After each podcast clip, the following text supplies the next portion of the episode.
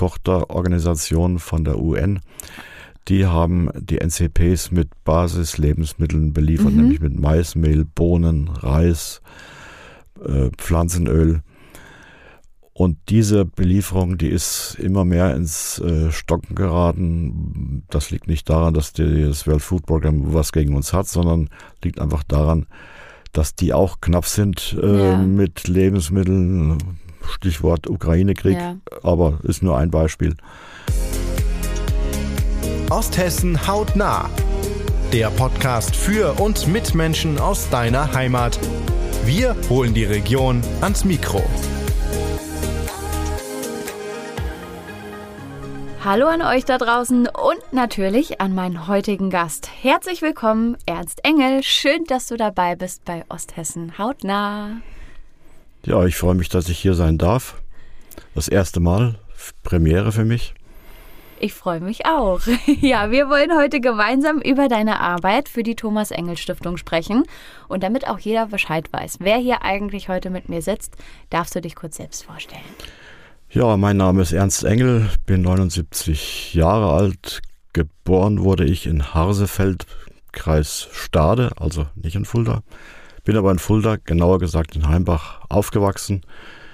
Allerdings mit äh, 21 habe ich dann Heimbach verlassen, war dann ein paar Jahre, habe dann ein paar Jahre in Österreich gelebt, dann im Rhein-Main-Gebiet, und mit, ich glaube, 66 bin ich wieder zurück nach Heimbach gekommen. Ja, das Ganze ist ein bisschen schicksalhaft, aber da kommen wir sicherlich noch drauf zu sprechen, dass es mich wieder nach Heimbach zurückgeführt hat. Aber ich fühle mich sehr wohl hier, sowohl in Heimbach als auch jetzt in dem Moment bei dir, Michelle. Das freut mich sehr. Ja, du engagierst dich für die Thomas Engel Stiftung und man hört schon am Namen, dass es sehr eng mit dir verbunden ist. Vielleicht magst du uns kurz erzählen, was das für eine Stiftung ist und aus welchem Grund die gegründet wurde und wie es dazu kam überhaupt.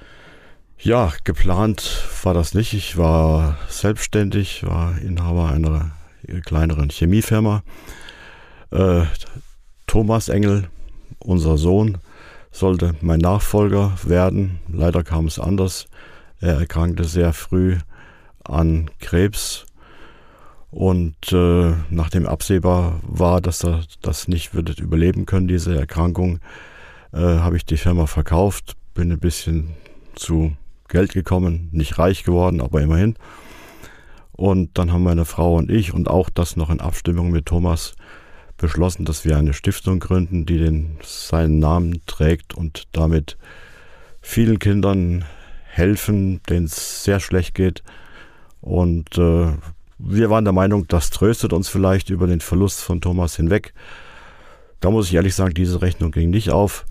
Trotzdem habe ich es nicht, trotzdem habe ich es nicht bereut, dass wir die Stiftung äh, gegründet haben. Ja, und über das, was wir machen, kommen wir sicherlich im Laufe des Gesprächs noch drauf. Auf alle Fälle. Wie lange ist das Ganze jetzt her? Das ist, also die Stiftung haben wir gegründet 2009, 2008 starb Thomas. Mhm. Das heißt, nächstes Jahr feiern wir, wenn man so will, 15-jähriges Bestehen der Stiftung. Das ist echt eine lange Zeit. Es ist auch sicherlich nicht so einfach, sich da zu halten. Ihr engagiert euch in Südamerika und in Afrika.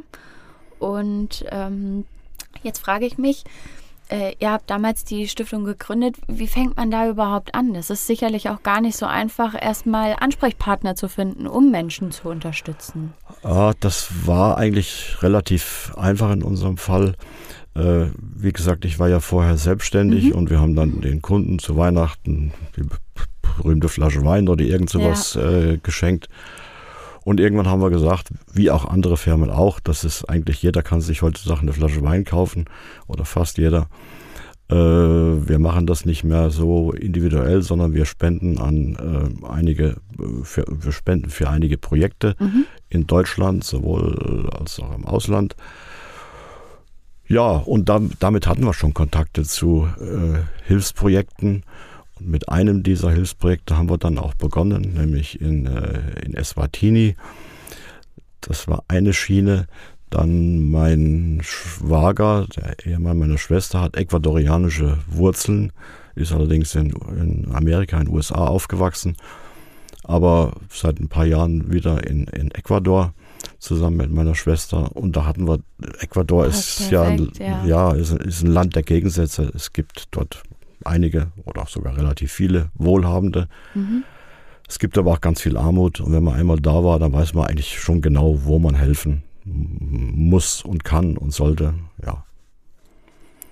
Jetzt wart ihr ja erst vor wenigen Wochen in Eswatini. Das äh, konnte man zum Beispiel auch bei Social Media verfolgen. Also wer da Interesse hat, gerne mal bei Thomas Engel Stiftung vorbeischauen, auch auf Instagram.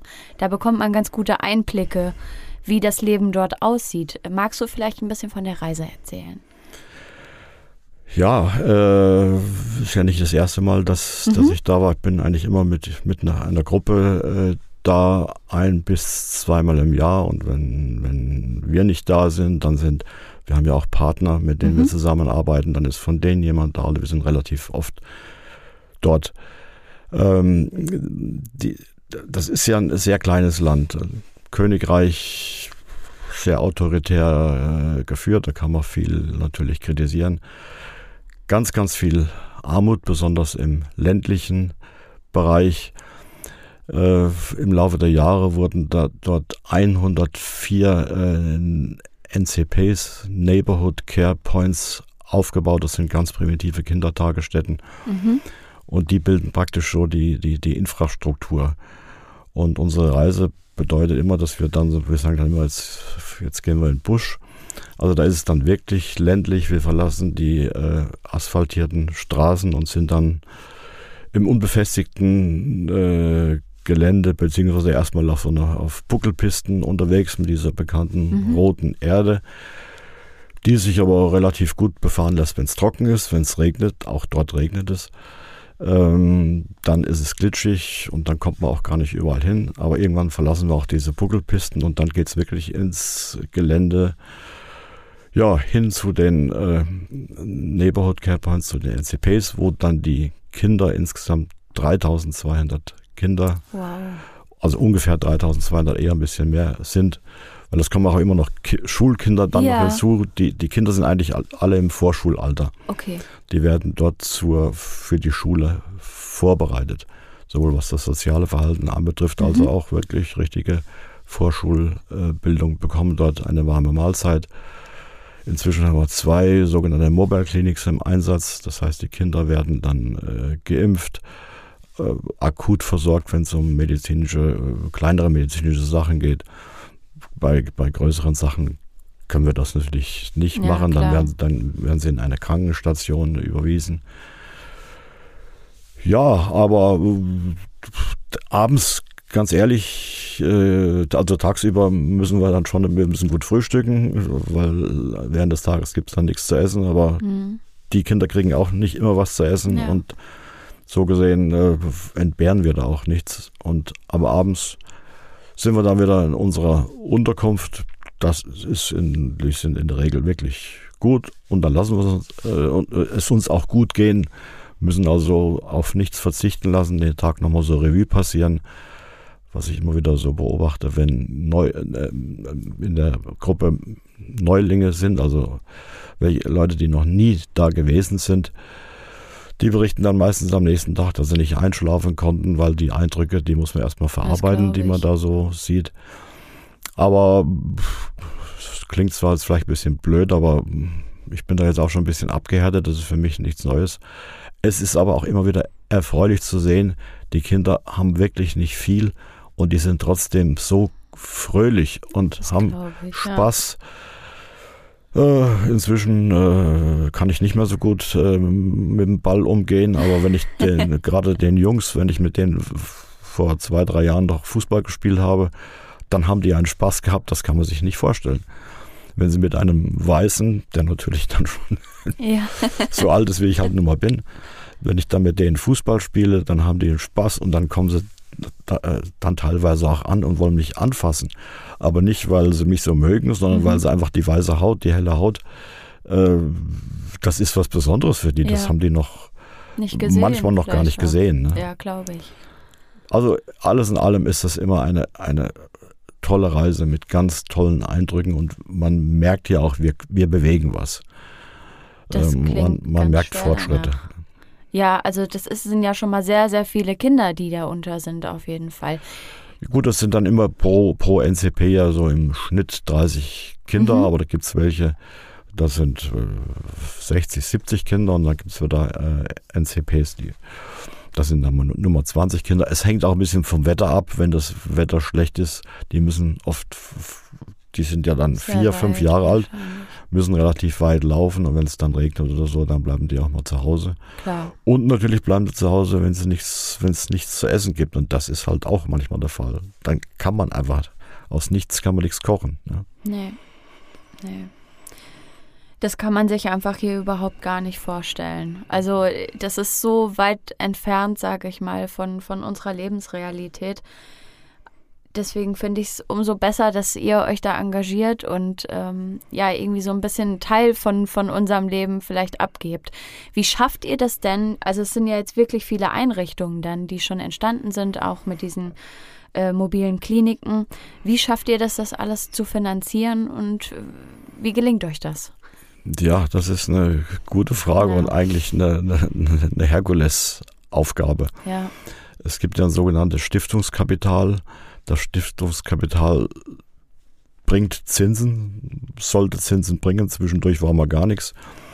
Und, und mit den Erlösen des Stift aus dem Stiftungskapital sollte man, so ist die Theorie, sollte man sowas machen. Das geht natürlich überhaupt nicht. Das ist, das ist ein Tropfen auf den heißen Stein. Die Erlöse aus dem Stiftungskapital, das ist bei uns jetzt nicht so riesig. Das sind 340.000 Euro. Äh, Wenn man da mal drei Prozent, man soll es ja auch noch sicher anlegen, das Geld. ja, Wenn man da drei Prozent bekommt, dann sind das roundabout 10.000 Euro im Jahr. Damit können wir das bei weitem nicht stemmen.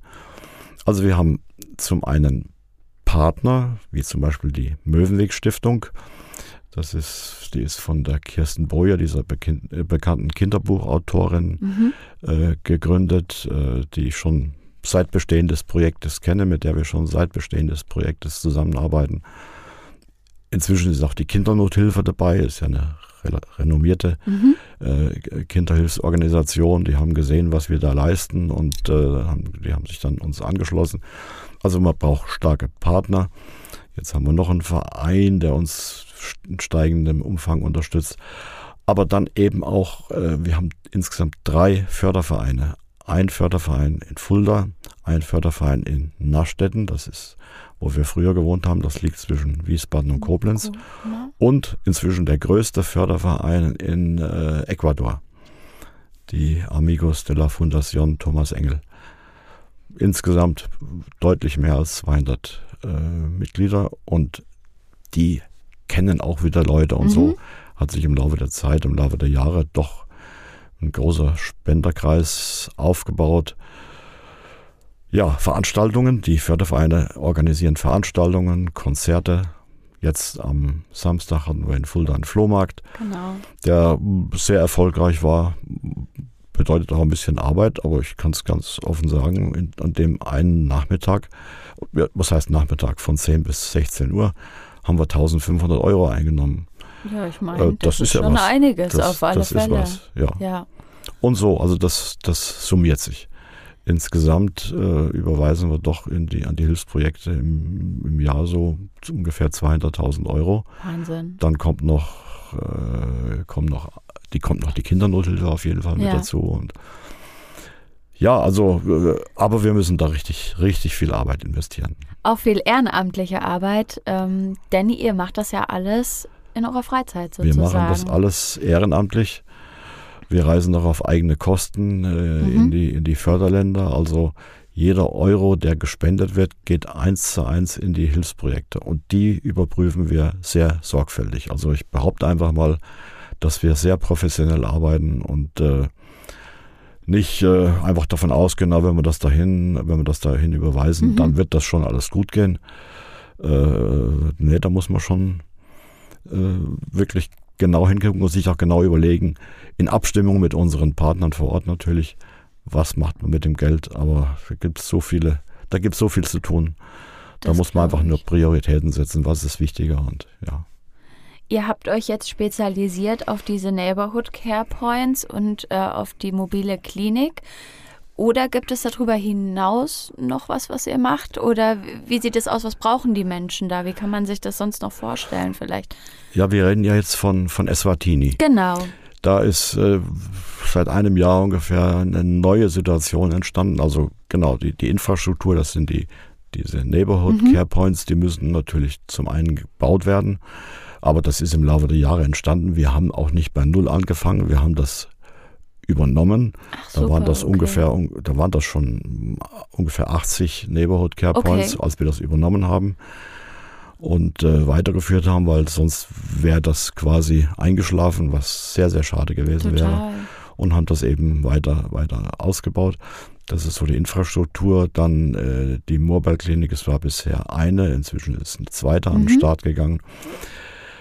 Ja, dann die äh, Vorschulbildung, äh, ganz wichtig.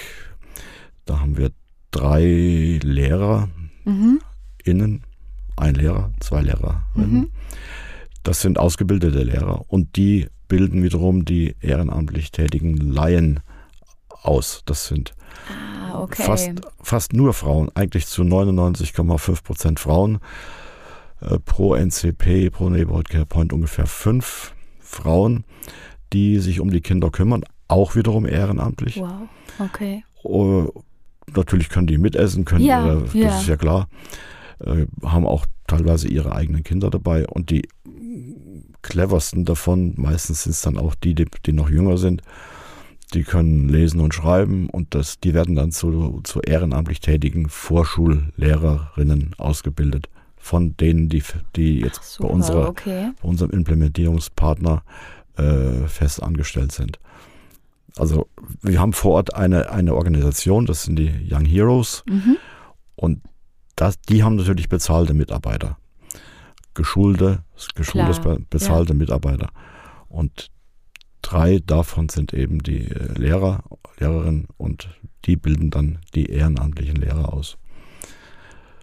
Lehrerinnen aus. Wie gesagt, es sind, ja. es sind Lehrerinnen, muss man ganz klar sagen. Mhm. Die Männer, man sieht nicht so viele Männer in Eswatini, die sind, ja, äh, ach, ich könnte ich könnt stundenlang erzählen. Aber, ja, gerne. ähm, es war ja lange das Land mit der höchsten AIDS-Infektionsrate. Okay. Und deshalb fehlt so ein bisschen das Mittelalter. Ganz viele Menschen im mittleren Alter äh, sind an AIDS gestorben. Inzwischen hat man diese, Krank äh, diese Krankheit ganz gut im Griff, kann man gut mit Medizin äh, behandeln. Ja. Ähm, ja, also deshalb fehlen schon aus dem Grund Männer, ja. mehr Männer als Frauen, wobei ich glaube mal, da sind ungefähr gleich viele Männer und Frauen mhm. gestorben. Oft sind es halt auch Großmütter, die sich dann um die Kinder kümmern. Ja, und dann sind natürlich, gehen viele nach äh, Südafrika, äh, viele Männer und arbeiten da. Okay, verstehe. Kommen irgendwann wieder zurück, schicken, schicken Geld an die Familie, kommen oft auch nicht zurück, schicken auch oft kein Geld an die Familie, mhm. weil sie irgendwo dann äh, in Südafrika wieder eine neue Partnerschaft eingegangen sind oder was, wie auch immer. Die sind einfach dann mhm. verschollen so gesehen gibt es mehr Frauen in Eswatini als, als Männer. Die dann auch Hilfe benötigen, einfach. Die dann auch Hilfe, weil die haben. Ja. Ja, das sind meistens auch kinderreiche Familien. Die, werden, die, die Frauen, die Mädchen, muss man schon fast sagen, die werden schon sehr oft früh Mutter. Und ja. ähm, ach, wenn man das so, so sieht und vieles wäre auch zu vermeiden, aber hm, wir verteilen zum Beispiel Kondome. Ja. Äh, aber ja, passiert. Ähm, ja, aber das kann man hilft, trotzdem nicht hilft, aufhalten. Das hilft auch da und dort vielleicht, aber wobei das Land nicht an Überbevölkerung leidet, sondern es leidet einfach an der an der unglaublichen Armut, ja. die im Land herrscht. Das ist so. Jetzt weiß ich gar nicht, ob ich so richtig auf die Frage, die oh, du doch, gestellt hast, geantwortet gut. habe. Alles gut. Vielleicht ähm, können wir noch mal auf Ecuador eingehen, um das jetzt so ein bisschen als Vergleich zu haben, was dort alles gemacht wird. Ja. Also jetzt hatten wir Eswatini, da haben wir, glaube ich, einen ganz guten Einblick bekommen. Aber wie das Ganze dann im Gegenstück dazu in Ecuador aussieht. Darf ich noch Ja, trotzdem noch was? na, aber jetzt, sicher ich habe jetzt den, den Faden habe ich jetzt ganz kurz verloren. Eine neue Situation ist insofern eingetreten in Eswatini. Jetzt bin ich noch Ah, in stimmt, in ja, Eswatini. genau. Neue Situation ist insofern eingetreten, dass die bis vor einem Jahr ungefähr das World Food Program, das ist eine Tochterorganisation von der UN, die haben die NCPs mit Basislebensmitteln beliefert, Mhm. nämlich mit Maismehl, Bohnen, Reis, äh, Pflanzenöl. Und diese Belieferung, die ist immer mehr ins äh, Stocken geraten. Das liegt nicht daran, dass das World Food Program was gegen uns hat, sondern liegt einfach daran, dass die auch knapp sind äh, Ja. mit Lebensmitteln. Stichwort Ukraine-Krieg, Ja. aber ist nur ein Beispiel. Und äh, dann gehen die eher dahin, wo die Menschen wirklich am Verhungern sind. Und da muss man ehrlicherweise sagen, Verhungern, äh, das ist nicht das Thema in, Eswa, in Eswatini, Okay. aber Hungern. Ja. Aber die verhungern nicht. Also man sieht da so, wie man es vom Fernsehen erkennt, so Skelett, zum, Ja. bis zum Skelett abgemagerte Menschen sieht man da eigentlich nicht. Eher das Gegenteil. Als ich das erste Mal da war, dachte ich, ach, die Kinder sind ja alle wohlgenährt. Bis mir dann äh, eine Medizinerin, die dann auch dabei war, sagte, das sind, das sind Hungerbräuche. Okay. Die entstehen durch einseitige Ernährung. Ähm, aber ja, aber äh, wie gesagt, und, und deshalb, ja. deshalb sind wir jetzt, haben wir ein neues Projekt gestartet und das ist wahnsinnig anspruchsvoll und wird uns über Jahre beschäftigen, nämlich die Selbstversorgung mit, äh, mit Lebensmitteln. Die, man muss ehrlicherweise sagen, die Leute dort sind auch so ein bisschen abhängig gemacht worden oder ja, man hat sie eigentlich fast ein bisschen verwöhnt. So, das, es kommen ja Lebensmittel. Ja. Und dann sind die so ein bisschen auch lethargisch äh, geworden und, und die müssen jetzt wirklich wieder lernen. Und das ist wirklich auch ein Fehler, der über all die Jahre in der ganzen Entwicklungspolitik gemacht wurde. Es fällt ja dann auch die Struktur vielleicht weg, um überhaupt selbst irgendwie mit Ja, Lebensmitteln. Ganz ne, genau, d- ganz genau. Die müssen das tatsächlich erst wieder lernen. Es, es gibt Ja. brachliegende Flächen, die bewirtschaftet werden Mhm. können, was nicht immer ganz einfach ist, aber, aber nicht unmöglich. Und da sind wir jetzt dabei, das, äh, das aufzubauen. Aber das ist wirklich eine, eine Herkulesaufgabe. Ja. Okay, verstehe. Und kommt noch hinzu, alles andere, was, was aufgebaut Ja. wurde über all die Jahre, das soll erhalten bleiben. Und das jetzt noch on top, äh, da, das schaffen wir alleine sowieso nicht. Da brauchen wir die Unterstützung von großen Organisationen. Und das World Food Program hat gesagt, wir helfen euch dabei. Äh, okay, das ist ja schon mal gut. ja, und da gibt es jetzt auch schon eine, eine erste schriftliche Zusage, zwar nur für ein halbes Mhm. Jahr, aber immerhin. Äh, wenn die was anfangen, hoffen wir auch, dass es weitergeht, sofern wir gute Arbeit abliefern. Ja. Ja, das, wollt, das gehört noch zu. Nein, das zu, ist auf jeden Fall wichtig zu dazu. erwähnen. Ja. Ja. ganz klar. Aber jetzt zu Ecuador. Gerne. Ähm, ja, das ist, das ist dann doch nochmal eine komplett andere äh, Welt. Also Mhm. bevor ich in Eswatini war, war ich schon in Ecuador und äh, dachte, ach du Gott, was sind das für arme Menschen. Auf der einen Seite wohlhabende Menschen, auf Ja. der anderen Seite eben auch diese Armut. Äh, in, in Bambushütten gibt es ganze Viertel, die leben in Bambushütten, die haben keine Wasserversorgung. Da gibt es eine, eine Pumpe, äh, die ist dann für, was weiß ich, 50, 60 Bambushütten oder noch mehr zuständig. Es gibt in dem Sinn kein, es gibt einen Graben, wo das ganze Abwasser reinläuft. Ah, Okay. Ja, Was, was das bedeutet, kann man sich so ungefähr vorstellen. ja. Ähm, ja, und da haben wir gesagt, das ist ja, ist ja ganz schlimm. Ist es auch, ganz ohne Zweifel, es ist schlimm, aber als ich dann in Eswatini war, habe ich gedacht, das geht ja, das geht ja sogar noch schlimmer.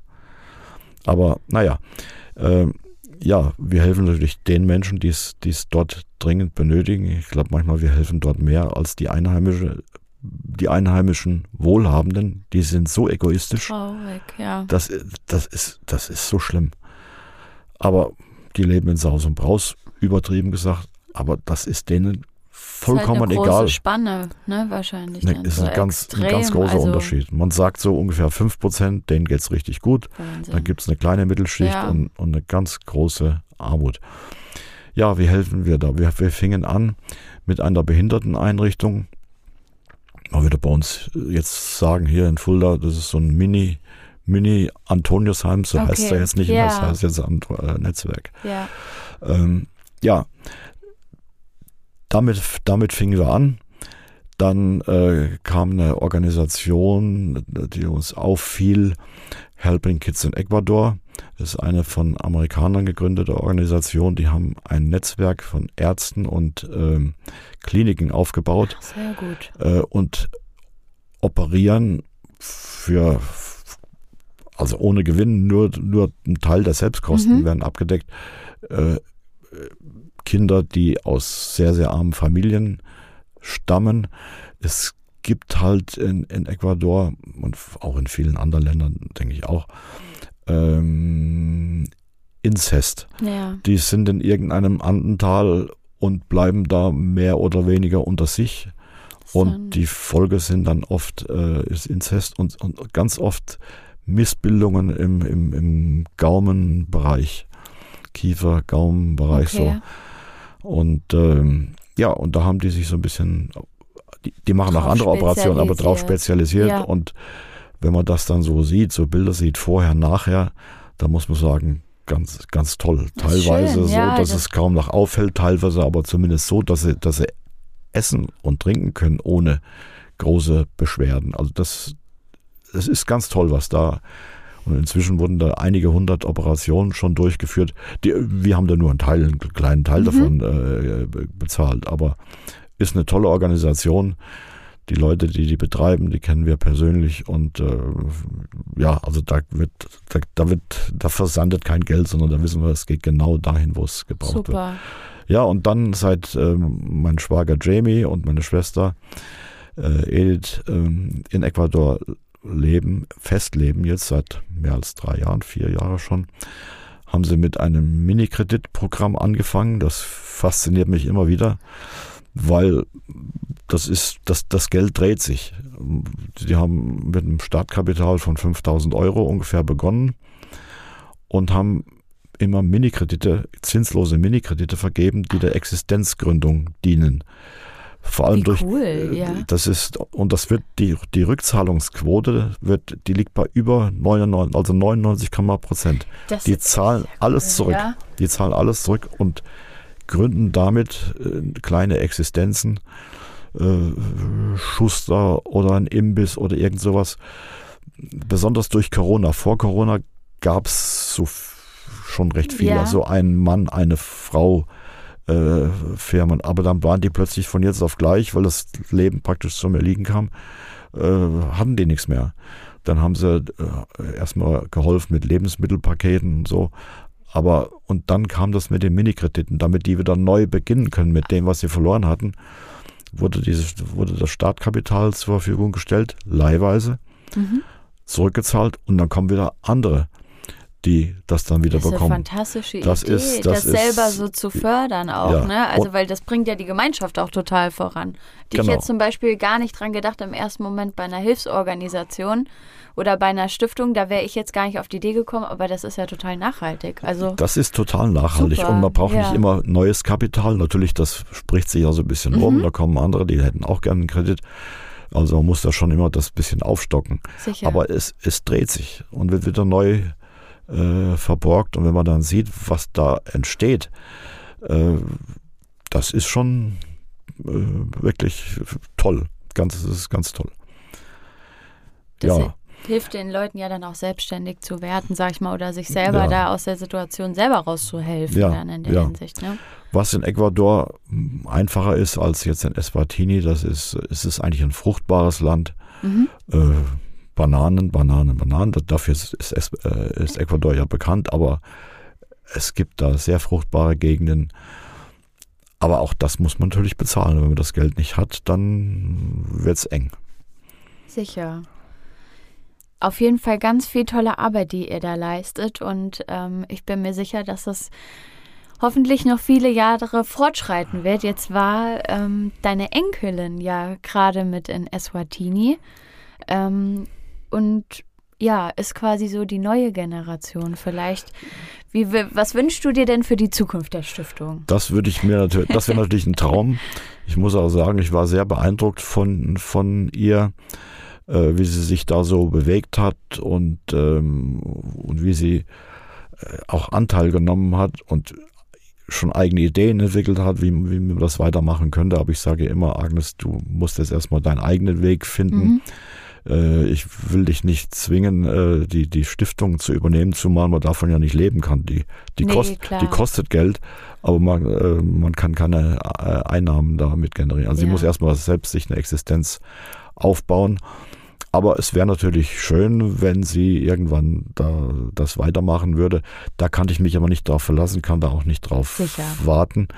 es gibt eben, wie gesagt, die Fördervereine die äh, sehr aktiv sind. Es gibt äh, seit einem Jahr einen Beirat. Ähm, dies, das sind alles Leute, die doch um etliche Jahre jünger sind als ich, die richtig mit anpacken. Also die Zukunft sieht wohl so aus, dass das alles auf mehrere, auf noch mehr Schultern äh, verteilt wird. Ich habe auch zwei also eine Vertreterin, die Bettina mhm. Hauptner, mit der ich schon seit ewigen Zeiten zusammenarbeite, früher noch in der Firma und die ist immer noch berufstätig, aber das macht sie jetzt trotz, macht sie trotzdem Schön. und macht da hervorragende Arbeit. Und dann eben Jamie, Jamie Garcia, das ist der Ecuadorianer mhm. oder der Amerikaner mit ecuadorianischen Wurzeln. Das ist der, der zweite Vertreter, das ist einfach das verwandtschaftliche Verhältnis. Schön. Also ich bin noch nicht da, wo ich hin will, was die Nachfolgeregelung anbetrifft, aber auf einem sehr guten Weg. Das hört sich doch super an. Und da haben wir auch wieder gerade so die wichtigsten ja, Faktoren für euch, äh, glaube ich, nochmal äh, aufgezählt. Und zwar auch die ehrenamtliche Arbeit und halt auch die Unterstützung der Menschen. Wenn jetzt jemand Lust hat, euch zu unterstützen und zu helfen, nachdem er all das gehört hat, wie kann er das angehen? Ja, na natürlich finanziell, das ist, äh, mhm. äh, das ist immer willkommen, aber unabhängig davon, ich bin ja hier in Heimbach, bin ich erstmal auf mich allein gestellt. Wenn man bedenkt, dass ich, als ich noch selbstständig war, dass ich der einzige Mitarbeiter in der Firma war, der keinen PC auf seinem Schreibtisch hatte, weil ich das einfach abgelehnt habe. Ich habe gesagt, nein, ich, das, mich da einzuarbeiten, dafür habe ich keine Zeit, das ist mir alles viel zu kompliziert und lasst mich damit in Ruhe. Äh, und dann war ich plötzlich, da hatte ich keine äh, Mitarbeiter mehr, ich war alleine. Dann hatte ich plötzlich doch ein Notebook da und, äh, und siehe da, ja, so kompliziert ist das Hat ja gar nicht. Ja. Hat funktioniert, also Texte zu schreiben und E-Mails zu beantworten und E-Mails, das ist jetzt kein Problem. Aber ich merke halt auch immer wieder, ich stoße ganz schnell an meine Grenzen. Ja. Also wenn ich irgendeinen jungen Menschen an meiner Seite hätte, der IT-mäßig äh, fit ist. Wir bezahlen zum Beispiel für, für die Website, die wir haben, bezahlen wir eine Agentur. Die kommt uns zwar preislich sehr entgegen, mhm. macht also wirklich einen Freundschaftspreis, nichtsdestotrotz, es läppert sich, muss ich schön sicherlich, sagen. Sicherlich, sicherlich. Oder der Newsletter. Solche Dinge, wenn, ich, wenn man da ein bisschen was grafisch gestalten soll, ein Bild einfügen, von irgendwo runterholen und, und dann in den Text einbauen, da bin ich überfordert. Das, das, das kann ich nicht. Also ich bin da ganz schnell stoße ich IT-mäßig an meine Grenzen. Ja. Wenn ich da Verstärkung hätte, jemand hätte, der da mitarbeitet, aber Vielleicht sollte, hört ja jemand zu. Ja, das wäre natürlich ganz toll, würde ich, würde ich mich sehr freuen. Äh, es ist auch eine interessante Arbeit, es, es, es bildet auch, also was man da so alles lernt und mit welchen Situationen man konfrontiert wird, das hätte ich nie für möglich gehalten. Aber ja, also, wenn ihr euch angesprochen fühlt in dieser Situation, dann wendet euch gerne an die Thomas Engel Stiftung. Hilfe ist jederzeit gerne gesehen. so lassen wir das ja, mal stehen, würde genau. ich sagen. Auch die Mitgliedschaft in einem der Fördervereine. Ja. Und da, wenn was, äh, wie jetzt der Flohmarkt, der, der, der, Tag des Flohmarkts, das war äh, noch die wenigste Arbeit. Klar, da hat man ein bisschen was verkauft und so, ein bisschen Preis gefeilscht. Aber die davor, die Arbeit davor, alles aufzubauen. Der Muss Wetterbericht war schlecht. Werden, ja, ja, Solche, solche Arbeiten halt. Ja. Organisa äh, also Veranstaltungen zu organisieren. Musiker. Ja, Das wäre natürlich auch was für, die, für unsere Konzerte. Wir haben jetzt am 9. stimmt, ja. März äh, im Fürstensaal äh, wieder Ovationen. Das ist eigentlich ein sehr hochklassiges äh, Konzert, was leider nicht so gut angenommen wird. Warum das so ist, da will Agnes wahrscheinlich ihre Bachelorarbeit jetzt drüber schreiben. Das Ach, ist so eine, das ist so eine ja. Mischung aus Klassik, also es, es nennt sich Crossover. Also ja, okay, Quer. Querbeetmusik. Von Klassik bis Pop. Äh, musikalisches Comedy hatten wir das letzte Mal äh, dabei. Das ist richtig gut und das sind Hochklasse, äh, hochklassische, Klassik, klassische Künstler. Ja, Äh, hochkarätige Künstler. Ja, So, ich habe auch, ich hab auch gerade überlegt, was war denn das Wort jetzt? Ja, genau. Hochkarätige Künstler, die wirklich Weltkarriere Ja. gemacht haben zum Teil. Äh, die wir da engagiert hatten, bevor sie Weltkarriere gemacht haben, weil dann hätten wir sonst nicht mehr leisten können. Ja, Die verzichten zwar dann auf einen Großteil ihrer Gage, aber trotzdem. Ne? Ja, wenn da sich jemand angesprochen fühlt, äh, lauter so Sachen. haben wir ja noch ein bisschen Vorlauf, also Ja. ne, wisst Mhm. ihr Bescheid. 9. März war's, 9. März im Fürstensaal. im ja. Fürstensaal. Ein tolles Ambiente. Wir sind der Stadt Fulda auch sehr, sehr dankbar, dass wir das einmal im Jahr nutzen dürfen. Da gibt es eine ganz äh, tolle Anekdote, äh, wenn ich die noch Gerne, kurz ja, sage. Äh, da, unser Oberbürgermeister war Schirm, also das fand vorher in der Aula der alten Universität statt, Mhm. aber die ist, da passen 200 Leute rein, das war einfach zu klein und, und er war Schirmherr. Und er sagte, Herr Engel, ich kann nur kurz bleiben, ich habe danach noch einen Termin. Ähm, ja, hat er uns begrüßt und ja und so weiter und dann, dann er blieb. In der Pause war er immer noch da. und dann habe ich äh, gesagt, Herr Oberbürgermeister, Sie hatten doch noch einen Termin. Ach, sagt, das gefällt mir so gut, ich bleibe bis zum Schluss dem, bei dem Termin, mu- der ist jetzt auch nicht so wichtig. ähm, und, und als die Veranstaltung vorbei war, sagt er, eigentlich ist der Rahmen hier äh, ist nicht der richtige für dieses Konzert. Ich biete Ihnen den Fürstensaal Wie an. schön. Ja, und der ist natürlich toll, da passen Ja. Doppelsill-Menschen rein und das ist einfach genial und ja, und dass wir das nutzen dürfen, da bin ich, bin ich wirklich sehr, sehr dankbar. Das ist eine schöne Entstehungsgeschichte auf Ja. jeden Fall. Und das macht ja auch gleich nochmal gut Werbung für die Sache, wenn das, wenn das so Früchte getragen hat, auf Ja. jeden Fall. Entweder oder. Heimat Edition.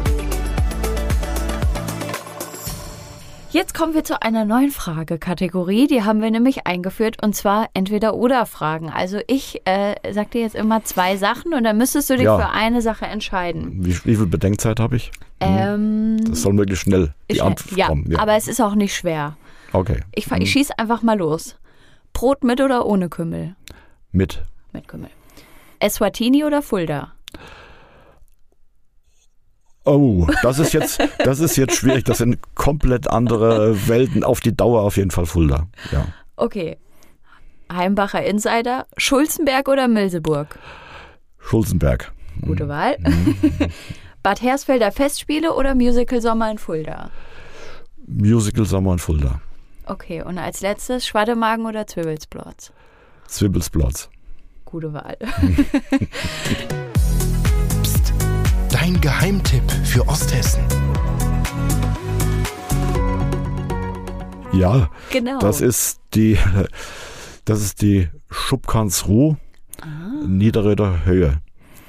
Das äh, ist einfach ein, ein Restaurant oder man könnte auch sagen Landgasthof, wo das Preis-Leistungs-Verhältnis stimmt. Es gibt richtig gutes Essen zum sehr, sehr fairen Preis. Äh, ja, es ist, es ist halt ein Landgasthof, zumindest der vordere Teil. Dann, also da fühle ich mich einfach richtig wohl. Der Vorteil ist auch, äh, es ist nicht weit bis nach Hause, man kann zur. Not zu Fuß gehen. Oder wenn ich jetzt wirklich mal ein, maximal zwei Bier getrunken habe, dann findet das Auto trotzdem noch den Weg nach Hause. Das ist vielleicht jetzt, hätte ich vielleicht nicht sagen dürfen, aber ich bin dann immer noch unter der 0,5 Grenze auf jeden Fall. Und man kann auch gut mit dem Fahrrad da vorbeiradeln. Das ist nämlich auch bestens geeignet auf jeden Fall. Ist es auch definitiv. Man hat eine schöne Aussicht auf Fulda. Mhm. Äh, also ich finde das, ich finde es da toll. Perfekt. Also vielen Dank für deinen Geheimtipp. Und vielen Dank natürlich für deine Erzählung heute über eure Arbeit. Wir haben, glaube ich, einen guten Einblick bekommen und ähm, ja. Ich hoffe, dass es den ein oder anderen anregt, euch zu unterstützen, dass ihr auch in, weiter, dass ihr auch in Zukunft weiterhin ähm, so viel Hilfe leisten könnt und eure Arbeit gut voranschreitet, vor allem jetzt auch mit den neuen Herausforderungen äh, mit, den, mit den Nahrungsmitteln. Ja, vielen Dank, dass ich da sein durfte und dir ganz herzlichen Dank, dass du für so eine Atmosphäre, so eine entspannte Atmosphäre gesorgt hast. Denn wie gesagt, für mich war es Premiere und ich dachte schon, ach du Gott. Aber es, wir haben eigentlich doch ganz nett geplaudert, meine ich. Sehr, sehr mhm. gerne. Also ich finde, das ist immer einfach wie so ein ganz gemütlicher Kaffeeplatsch, könnte man sagen. Und dann kriegt man das auch gut über die Bühne, gell? also, wenn ihr ehrenamtlich oder finanziell unterstützen wollt, dann nochmal der Appell, wendet euch an die Thomas Engel Stiftung, findet ihr online oder auch auf den sozialen Netzwerken. Und da wird sich auf jeden Fall sehr über eure Hilfe gefreut. Eine neue Folge von Osthessen hautnah, die gibt es nächsten Donnerstag für euch. Und bis dahin, passt schön auf euch auf. Macht's gut. Osthessen hautnah ist eine Produktion von Osthessen News und Medienkontor Fulda.